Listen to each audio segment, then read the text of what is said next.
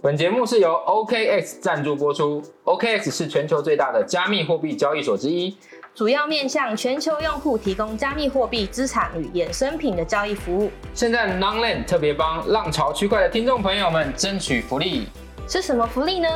福利一，Nonland 好朋友，奖品人人有。追踪 Nonland 与 OKX 的中文官方 IG，就可以获得 OKX 限量 NFT，还可以再抽 OKX 限量周边哦。你以为这样就没了吗？福利二，请你喝咖啡，万事都 OK。用 Nonland 专属连接注册 OKX，前面一百名不用抽，Nonland 请你喝星巴克。另外还加码再抽家乐福礼券与其他 OKX 神秘好礼。详细活动办法，请点击资讯栏连接，或者到 Longland 的官方网站去查看。赶快去注册，前一百名都有哦。再忙也要记得来抽杯咖啡哦。好，哎、大家好，欢迎收看我们《浪潮区块》第二集，我是医生。我是诺诺达。嗨，诺卡，你今天发型对，我今天因为我上次觉得我的刘海好像很开掉，所以我特地去用了一下头发，我把刘海剪厚哦，难怪你今天晚了一点到，所以刚刚在 settle 啊。今天好像有点湿气也蛮重的，哦，你的头发也蛮 settle 的啊、对我我有我有，我们为了那个 Nonland 都有去做造型啊。对，所以这个听说我们上一集呃之后哈，嗯，然后就有这个干爹来赞助了。等一下我们要好好介绍一下干爹。好强哦。对啊，我不知道是不是因为你你颜值太高，所以就有就有干爹给我们赞助也有可。能是因为你头发抓的还蛮不错的，哦，也是。尬聊，不只有干爹哦，连节目都被改版了。真的假的？对对对，我们新增了什么样的有钱功能？了对，有钱了，所以我们下一集会去日本出外景。哦，没有，哪里 没有这么好。哪里？制作人才刚从日本回来，对了，真的吗？他应该是去看景吧？可能要带我们再哦太好了，去一次。太好了。对了，我觉得这种 crypto 是这 global 的生意啦，所以要到海外去看景是很正常的。嗯，好，好，那我们今天一样也要来看我们的新闻嘛。对我，们今天第一个新闻跟我可能比较有一些对关系，你擅长的领域啦，对我擅长的领戏。域，就是我们那个由 Pokemon Go 开发商 Niantic 跟 Capcom 共同打造了一个叫呃 AI 的动作手游。那那个手游叫做《魔物猎人闹》，你知道嗯魔物猎人吗？我知道魔物脸啊，哎、我我小时候号称那个雌火龙杀手、哎，你有没有玩过？你有玩过吗？我有玩过，我有玩过。我觉得魔物脸是最适合嗯培养耐心的一个游戏，怎么说？因为因为你要挑战一些很强的龙的时候，你就必须去收集一些素材，嗯，然后去制作装备，再去挑战那只龙。那你是不是没有玩过魂系的游戏？哦，魂系我也有啦，但是我觉得魂系是有病的，你知道不是？魂系是这个平常可能 他刚才制作人喝水喝到一半才吐出来。平常可能觉得自己被虐不够的人才会想要去玩魂系的游戏哈。观众朋友如果有玩，应该很多人是魂系的玩家了啊。那个小怪打你一刀就半条血，这种游戏真的是不适合人类游玩啊，对，太辛苦了。但魔脸不会，魔脸更多是让你有那种收集的乐趣。嗯，我觉得我真的很喜欢魔脸，我很从以前在很 PS 代的时候就一直在玩，然后后来到了这个呃那个叫 Switch Switch 也有，然后在现在又出了一个哎 Mobile 也有了，对，很特别现在 Mobile，那它是在九月十四号的时候在全球正式推出这样子。那像我的话，当然就是首第一天就会下载，然后就开始玩。那我看到好像医生好像前几天开始也有在玩，我有在玩啊，因为整个我们社群的朋友，就是就是交友圈的朋友，大家都在玩哦。它的有玩法，我可以可以跟大家介绍一下，其实就是。Pokemon Go 的玩法，他把那个你这样子讲不精准，不精准，不精准吗不精准，不精准，很有一点点不精准。有呃，它其实就是 LBS 游戏，这样精准吧？LBS 游戏，location based，就是说它会监测你手机你现在在什么位置，然后呢，你遇到怪你就可以跟它战斗。对对对对，其实跟宝可梦玩法是很像的啦，只是它是打怪。Niantic 的游戏的特色，特色就是它其实把整个世界上面的地图，然后包含街道，它都把它做成了一个答案了，然后他就跟很多的 IP 去做合作，包含了神奇宝贝，那这次是跟魔物猎人。那魔物猎人的打法的话，主要也是就像刚刚讲的，会在路上可能会遇到一些怪，它甚至是会分一些，比如说是沙漠啊，对然后呃平原啊，然后可能出现的怪也会不一样。对，你刚刚讲神奇宝贝就透露你的年纪了，现在的叫做精灵宝可梦，谢谢，请叫它宝可梦。好我刚才说神奇宝贝对，你吗？要说神奇宝贝，马马上透露出你的年纪。你明明就也是那个年纪的。对，我是那个神年纪的。哎，我叫什么？我的中文名字有个字，大家都叫我小智。其实我一直小时候幻想自己要从真心镇出门，对，然后 真的假的？对对对对对对对，然后很多人问我说我的皮卡丘在哪？这样，我其实也是有这样热血啦。那个时候，我我记得 Pokemon Go 刚出来的时候，真的是满街大家都在，就是你会看到莫名其妙有一群人聚在那里。对，而且它不一定只是一只手机。对对对对对对，所以台北诞生的那个嘛，宝可梦阿北，阿贝，对他那个大家可以看那个 P 一下图，他那个手机，他那个他现在越来越进化，脚踏车上这么对多，可能三十只有了。对啊，所以我现在有点担心他，因为现在除了玩宝可梦，还要玩魔物猎人啊，魔物猎人又更难哦，他不是只有转球丢出去而已，他还要一直打，一直闪。我不我不觉得他有办法可以一次开三十。对，所以我觉得宝可，宝可梦阿北可能要买一台特斯拉，因为有自动驾驶，他可能才能够那个。但他还是一次只能就打一个。对对，他没办法自己骑。其实我觉得他蛮难的。你现在玩到现在还算是顺利吗？我觉得他他他有技巧在，对，因为你要闪躲那个嗯龙的攻击嘛，然后你要打，因为你有时候素材要从特定部位，比如头部啊、尾巴啊，所以你要去闪，然后去找那些部位攻击，所以其实它是有一点技巧在的。嗯，但我觉得这一版这一次魔物猎人加入的这个多人游玩的，就是抠朋友一起加入来打龙的这个这个社交很好。就是我昨天在玩的时候，因为他去到一个公园，然后就真的有陌生的朋友就在那现场约打怪，我觉得这个是一个蛮好的一个社交活动。社交对，就是他嗯逼你走出门，然后又逼你去社交。又逼你去认识新的朋友。对啊，我觉得这个是很健康、很有帮助的游戏啦。所以大我有蛮欢迎大家一起来玩这个《魔物猎人》，因为因为真的，我觉得是可以同时兼顾健康，又同时兼顾这个好玩性的一个游戏。对啊，所以我我们等一下可以可以也开给大家玩可玩。以开给大家一个推荐吗？对对对，没错，快点加我们这样，因为六级的时候我们互相都可以拿到东西。，对没错。然后我跟你们说一个故事，我昨天我有个朋友，嗯，他在玩，他为了玩这个《魔物猎人》，然后呢，他出去买，因为他家没有饮水机，他要去买那个桶装水，他买了四桶，然后就这样，他就单手拿着，然后一只手拿《魔物猎人》，结果他走到一个地方，看到一颗是一只四星烧鸟，然后呢，他就大概离他一百，离他家还有一百公尺的地方，所以他就转弯，为了那只四星烧鸟跑去跑去跑去打，然后他就带着四桶水就不回家了。啊、各位，这个千万不要做这样的事情。如果你在玩的时候，还是还是这个确保身边哦没有任何其他事物妨碍你啦，特别是开车的时候，千万不要玩。好了，那那这边也要聊一下，说什么是 GameFi 啊，硬要来带回到我们的区块链的主题，什么是 GameFi 啊？嗯那这种这种 GameFi 的方式，怎么样去结合到游戏当中？怎么样把 finance 结合到游戏当中呢？嗯让我们 EP 零其实有聊到，对不对？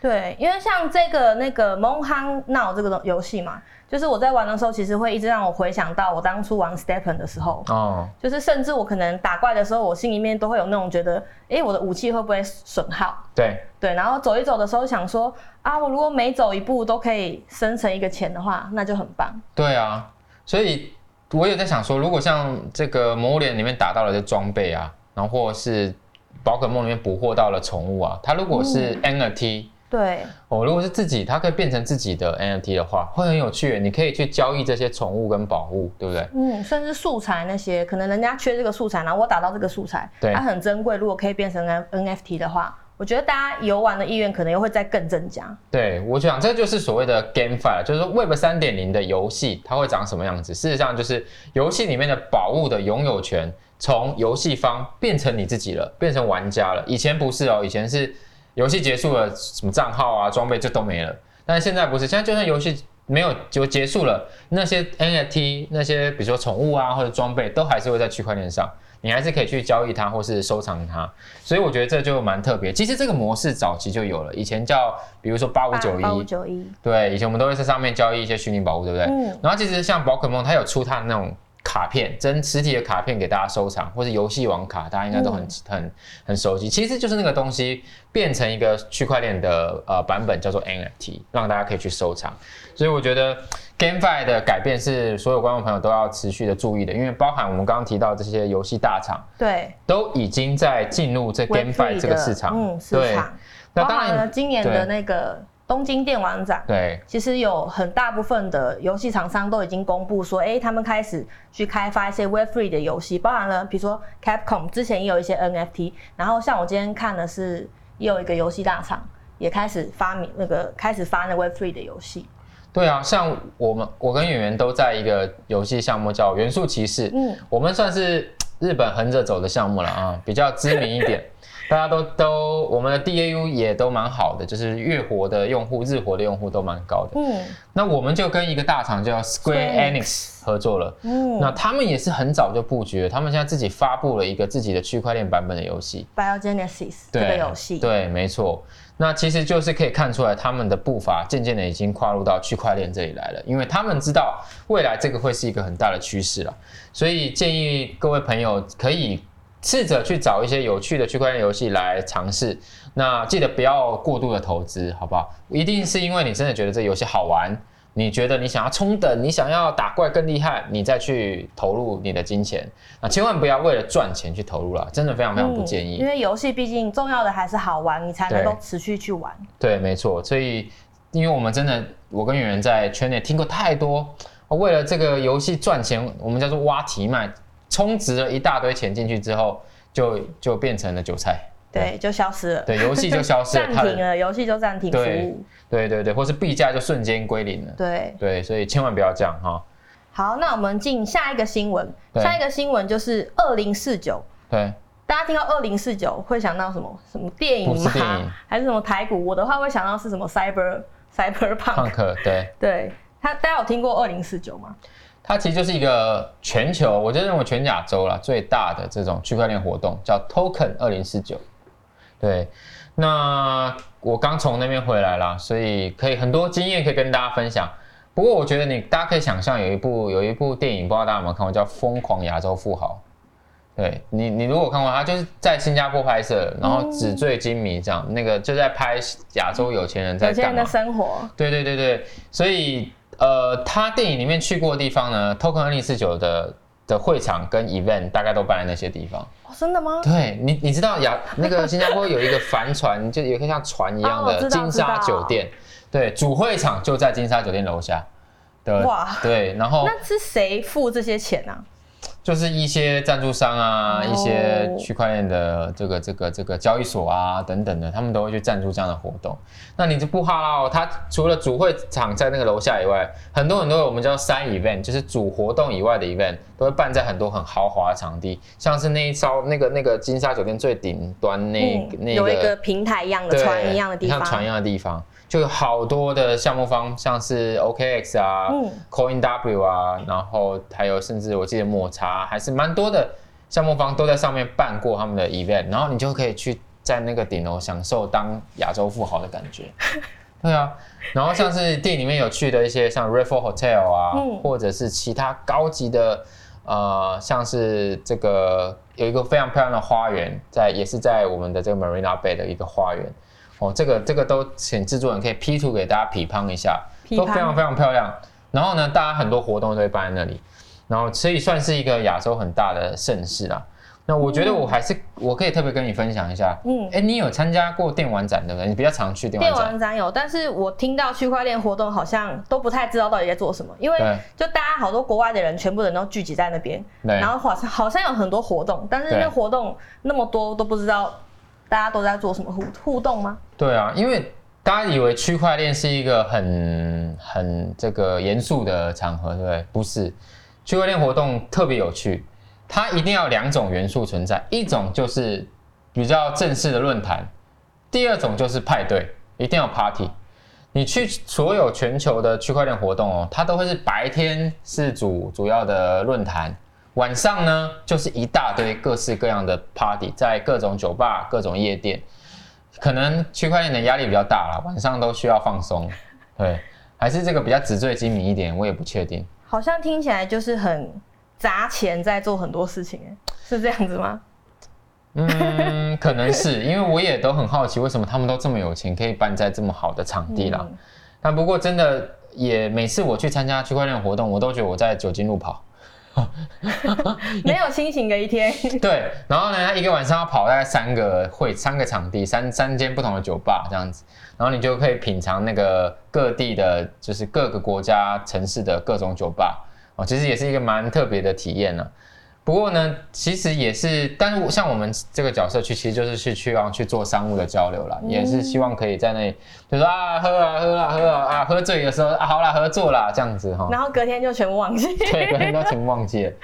哦，所以我们一定要谈好合作，加好我们用在，尤其在区块链圈，对我们用的是 Telegram 哦，对这个软体，那一定要用 Telegram，然后把对方加入好友之后，一定要拍照，因为大家隔天都会忘记谁是谁。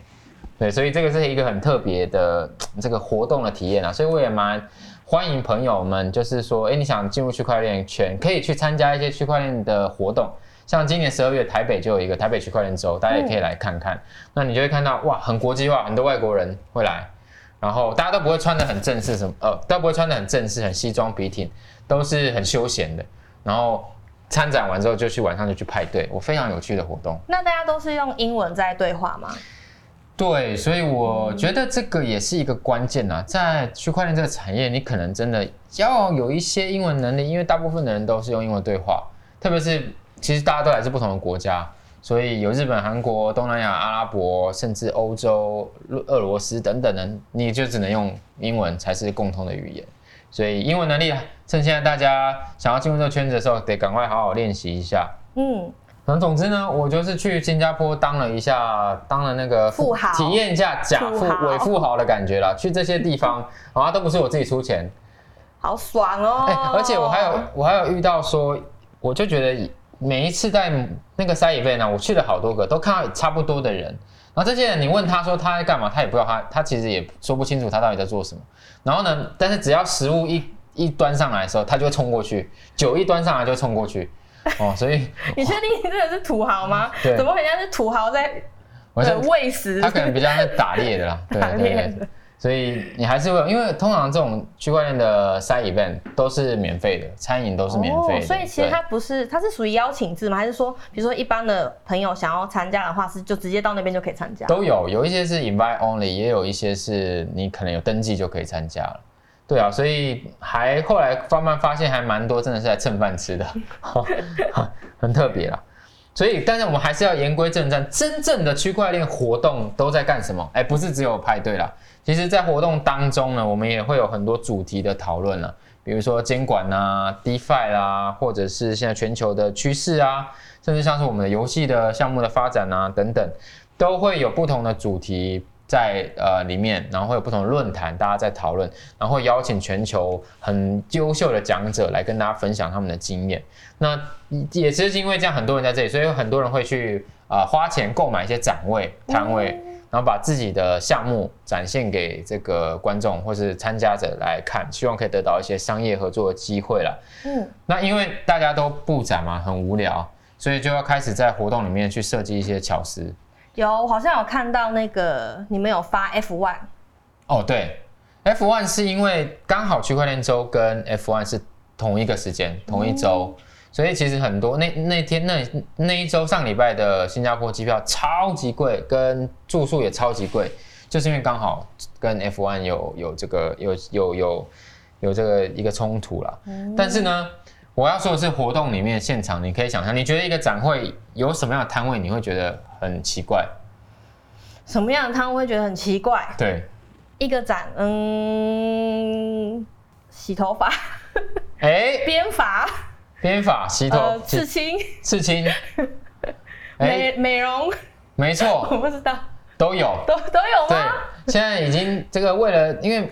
太多类似的摊位了，然后太多大家可能做的项目的内容都很像，所以为了要吸引更多观众去他们的摊位，他们就会开始无所不用其极了。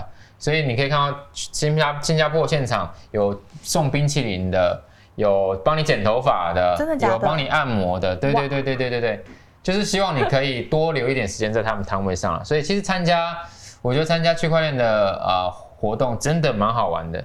然后你也可以跟很多世界各地的人去交流哦，还有带你去玩卡丁车的，对听起来怎么有点像海底捞服务？对对对对，什么都有。所以说就是因为他们希望让你留下深刻的印象，对他们的项目，那你们就，可能就有竞争哎，其实。对啊，很就有机会去合作，对啊，所以我觉得蛮欢迎大家，真的非常有趣的一个体验，欢迎大家可以去。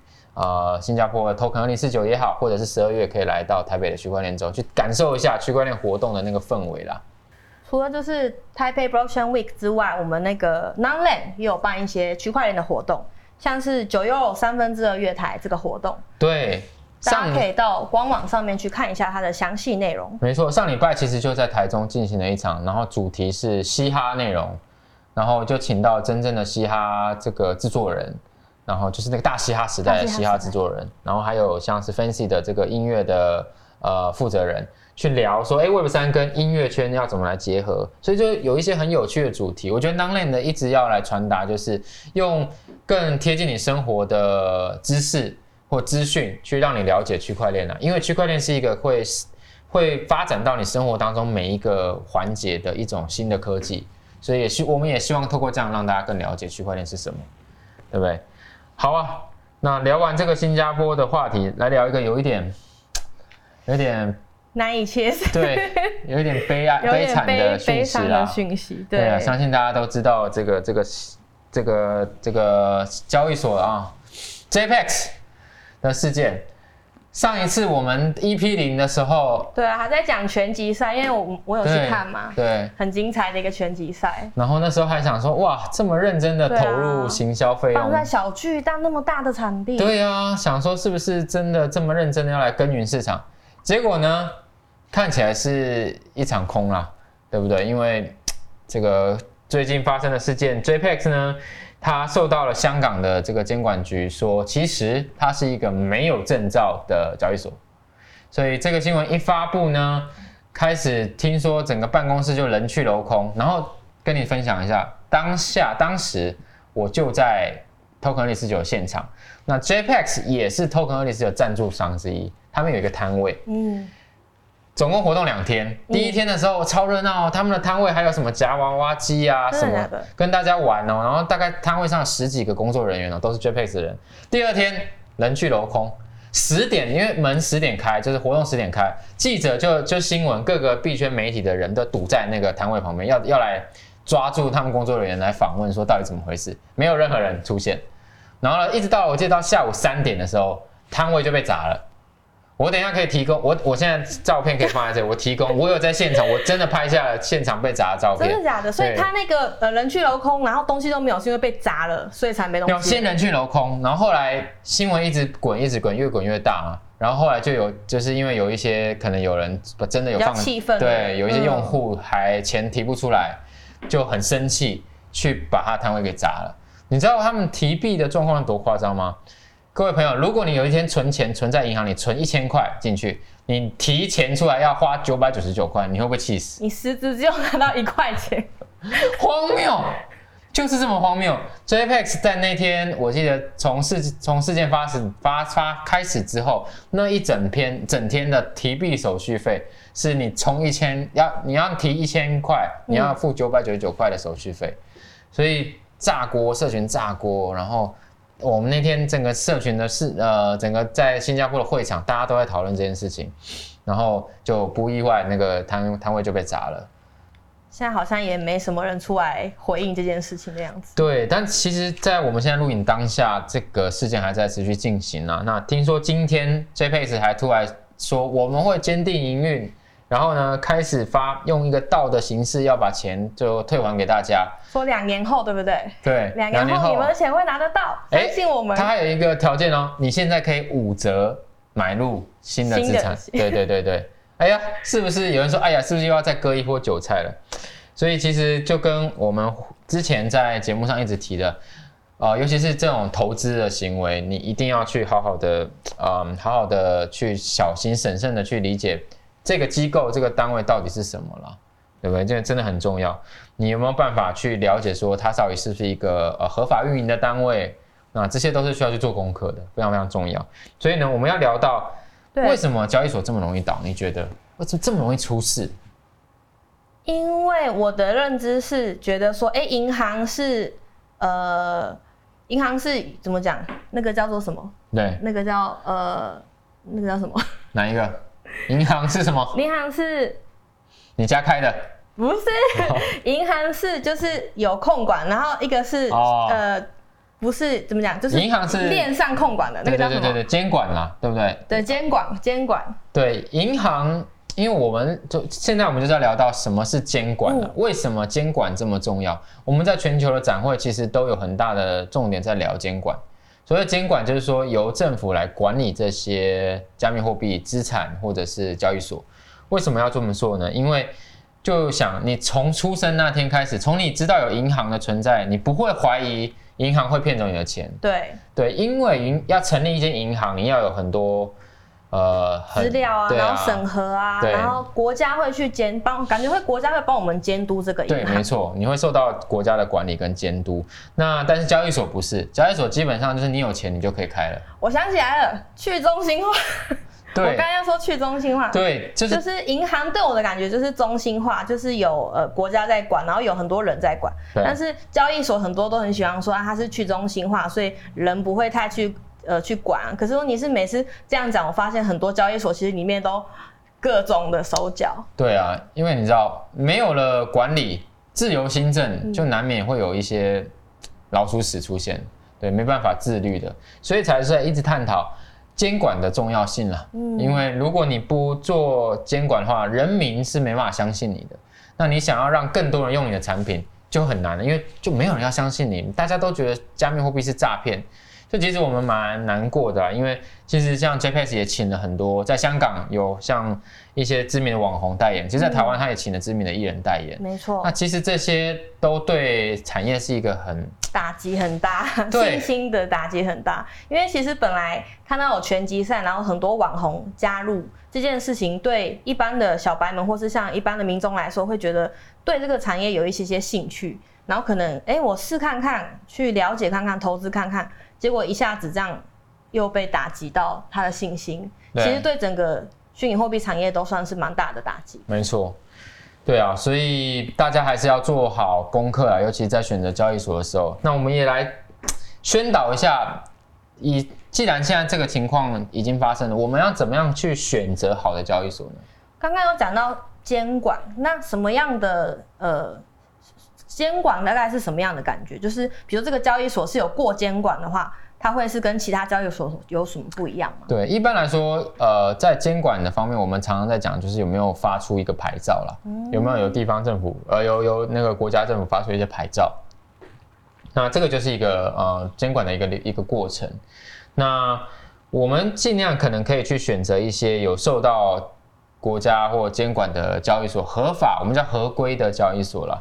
那像是我们的干爹爸爸了，OKX，它就是在香港有明确落地了，然后也也这个即将要取得，哎，还是已经取得了，已经取得了监管牌照的这个合规交易所。那相对来说，你的安全性就比较高啊，比较可靠一点。所以大家在在这个选择交易所的时候，在呃还是要但第一个还是合规，它到底有没有拿到政府的牌照，这个我觉得是最最最最大的首选啊。那再来才是，哎，它大不大？它行销费用多不多？它找谁代言？哦，这些其实都是呃花钱就能做到的事情，所以大家千万要排除这些迷思，哦，然后去来去看清楚什么样的交易所比较好。哎，那你要不要来宣传一下？我们其实有区块链区块点点名，对，我们有个节目叫做区块点点名，那在那边也会介绍哪一些交易所可能比较推荐，或是安全性比较好的交易所，所以大家可以透过那个节目去更了解什么样的交易所可能适合你使用。对啊，希望他不要点错名了哈，因为当初 哎，实在太难说了。对 我觉得很难，毕竟 FTX 都会倒了。对啊，所以我觉得真的不能，就像你讲，不能看就是规模大不大这件事情，嗯因为毕竟 FTX 也是以前是全球第二大的交易所，对所以可能有国家介入去有一个这个牌照，这件事情可能真的是蛮重要的。对对对，我觉得在现在我们叫做就是区块链产业还在很早期啦，所以什么风险都存在的。所以整体来说，其实投资区块链、投资加密货币还是被列为高风险的投资选择。所以各位听众朋友，如果你是以投资的目的来到这个圈子的话，还是要审慎小心呐。对，像我基本上我都是拿我赔掉了我也不会心痛的钱来大概只有五块钱来来做投资啦。对，那因为这样子，因为它是高风险，那你真的投有赚，那就是赚到；但你赔掉了也没关系，这样是最好的。哦，千万不要！我看我还有朋友，你知道 Luna 事件吗？我知道。我有朋友拿自己的房子去贷款，然后全部压在 Luna，然后甚至韩国也有人因为这样子去就就因为 Luna 的事件倒闭就跳楼了。嗯，所以千万不要做这件事情，观众朋友，我拿你那些哎少了也不会怎么样，不会太难过的钱去做再去再去做投资是比较好的一个投资上的心法了。对对对，好，那今天的这几个新闻大概聊到这边了。那我觉得，因为 Long Lane 就是希望可以带给大家更多知识，所以还有更多更多新闻的主题、有趣的内容，都可以到 Long Lane 里面找到相关的文章。然后你想要了解更多资讯的话，也可以持续收听我们的节目。对，在我们的 YouTube 跟 Podcast 的说明栏里面也都有我们那个连接，大家都可以去看连接，然后更深入了解我们今天聊的一些话题。没错，今天节目也聊差不多。对，超多，超多东西。对，因为。今天我们这次 focus 在更多新闻呢，希望可以用一些事件正在发生的事件，让大家更了解区块链是什么。我们深入浅出，让大家更了解。那如果你想要得到更多资讯，可以到我们 Longland 的网站上，那也可以听这个 Longland 的 YouTube，还有 First Story。到上面也可以到上面给我们一些支持跟鼓励，还有就是你对内容啊有一些想法都可以留言，甚至是你想要问一些问题的话，也可以这边有医生，大家可以回答。对我可以尽量回答啦，但我绝对不会做投资建议哈，千万不要，千万绝对不要问我说哪一个币会涨，我也不知道，我会的话我就不用坐在这里了，我就好有道理。对对对对对，我就去度假了哈。